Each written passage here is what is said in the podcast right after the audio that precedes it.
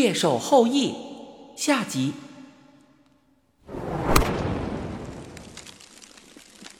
石勺和公胎都比他的身体还长了一些，他却像攥着一双筷子那样若无其事，这多少增强了些我对他的信心。不过，潜藏在我心底的那股不满情绪并没有消散。眼看就活不成了的，又何止地道里的那些人，他却在这里忙着自己打猎的事儿。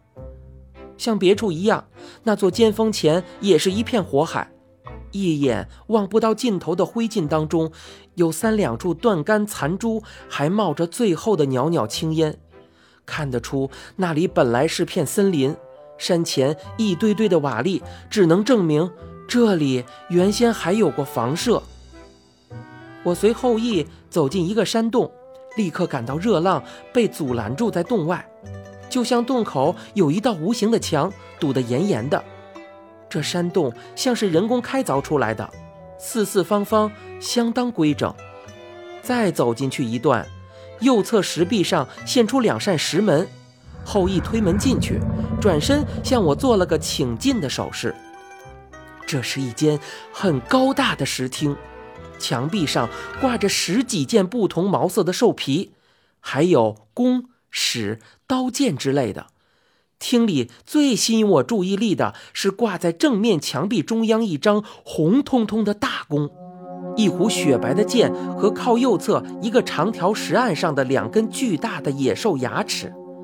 那张大弓闪耀出光芒，霓虹灯似的，使整个厅里都罩上了一层红晕。而那对巨齿比象牙还要长出两倍多，就像自然博物馆里那架高二十米的恐龙是长着两根长牙的，那根牙齿也绝不可能有这么大。像我注意到他房间里的稀罕物一样，后羿对我的 T 恤衫胸前的小袋里的东西感到惊异。他问我：“那闪光是什么？”浓眉下一双炯炯有神的眼睛正注视着我的胸前，他说的应该是我的黑羽毛，但是这只羽毛虽漂亮，却不闪光。我回答说，是一根羽毛。为表示友好，我把羽毛抽出来递给他。发生了一件极其怪异的事儿，就在他伸手接过那根羽毛的一瞬间，我突然感到自己像是被投进了火炉。周身呼的一下燃烧了起来，我仓皇四顾，觉得发热的是他那柄大弓上的红光，汗水从我头上、身上哗哗的向外流，衣服完全贴在皮肤上，我忍不住的叫道：“好热！”后羿把眼光从那只羽毛上转过来，见我盯着他墙上的红弓，他摇摇头说：“不是因为他，是那十个混蛋。”我说。刚才不是这个样子，后羿却只顾着问我：“这只羽毛是哪里来的？”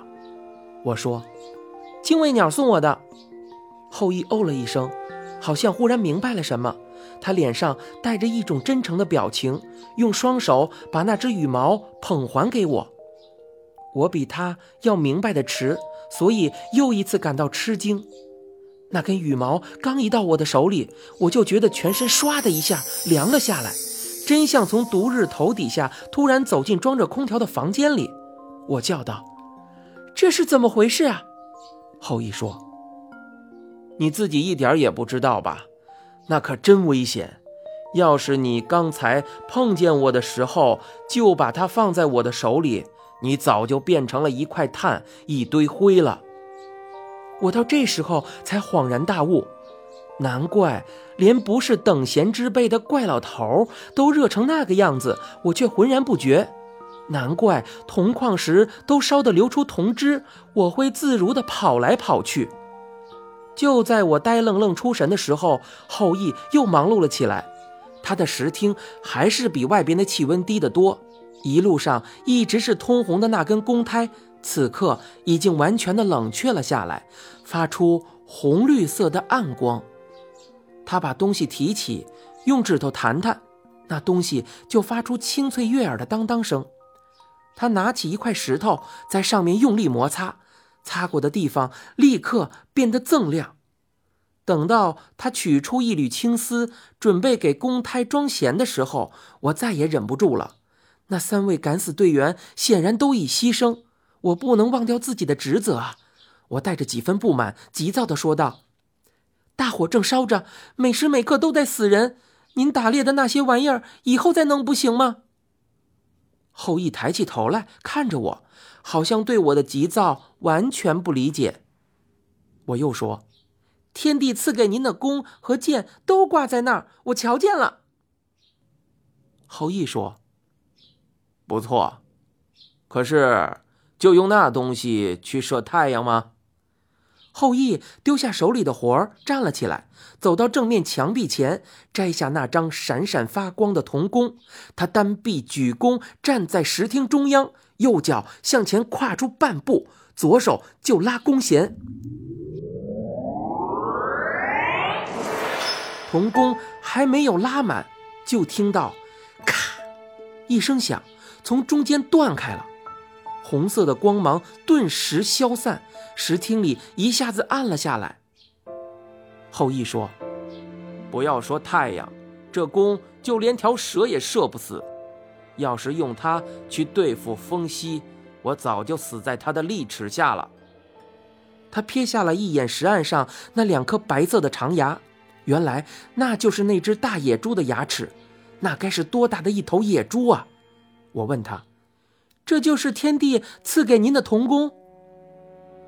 不错。后羿又走回去，抓起戳在石桌上的铜弓，开始给他装弦。他老人家当着诸神的面，郑重其事地把那张弓交到我的手里。谁都知道他那张威震四方的神弓。谁都为铜弓照彻大殿的红灿灿的光芒激动万分，可是，没有谁看见铜弓中间一个小小的裂口。我也是回来之后欣赏把玩的时候才偶然发现，看得出那裂口是有意制造出来的。我半信半疑地看着他，他笑笑说：“哼，你可以验一下。”我走上去时断弓，没想到那半截的东西重的像在地上生了根。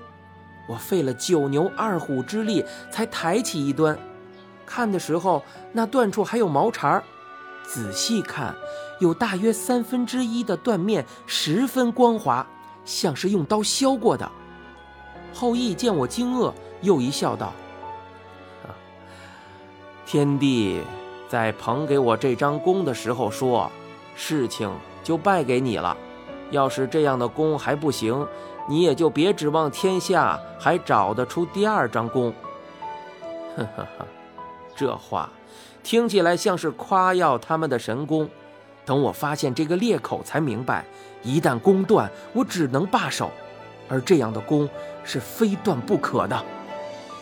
我说：“啊。”这么一来，他既平息了天神们的不满，老百姓的怨恨，又保护了他那群横行霸道的儿子。后羿平静地说：“是啊，他老人家还得到了一个大义灭亲的美名。事情怎么会这样呢？